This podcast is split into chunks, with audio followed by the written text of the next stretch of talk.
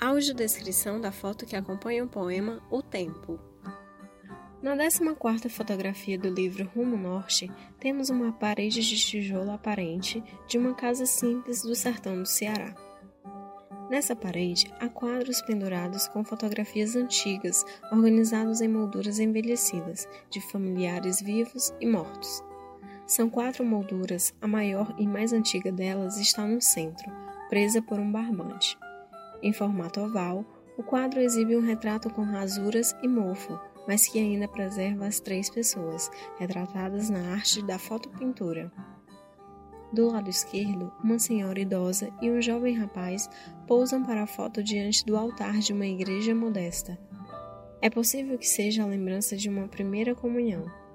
Logo acima, uma moldura retangular descascada pela ação do tempo traz a fotografia de uma jovem moça vestida com uma roupa de festa. Ela está sentada em uma cadeira simples e a sua saia rodada com muitos tules pode ser um vestido de noiva ou um traje de uma debutante. Do lado direito, um quadro de madeira com contaneiras metálicas imortaliza a lembrança de uma grande família. Mas a ação do tempo também já compromete o papel da foto. Logo acima, e por último, há um relógio de parede em formato de relógio de pulso, que decora o cenário, mas não funciona há décadas.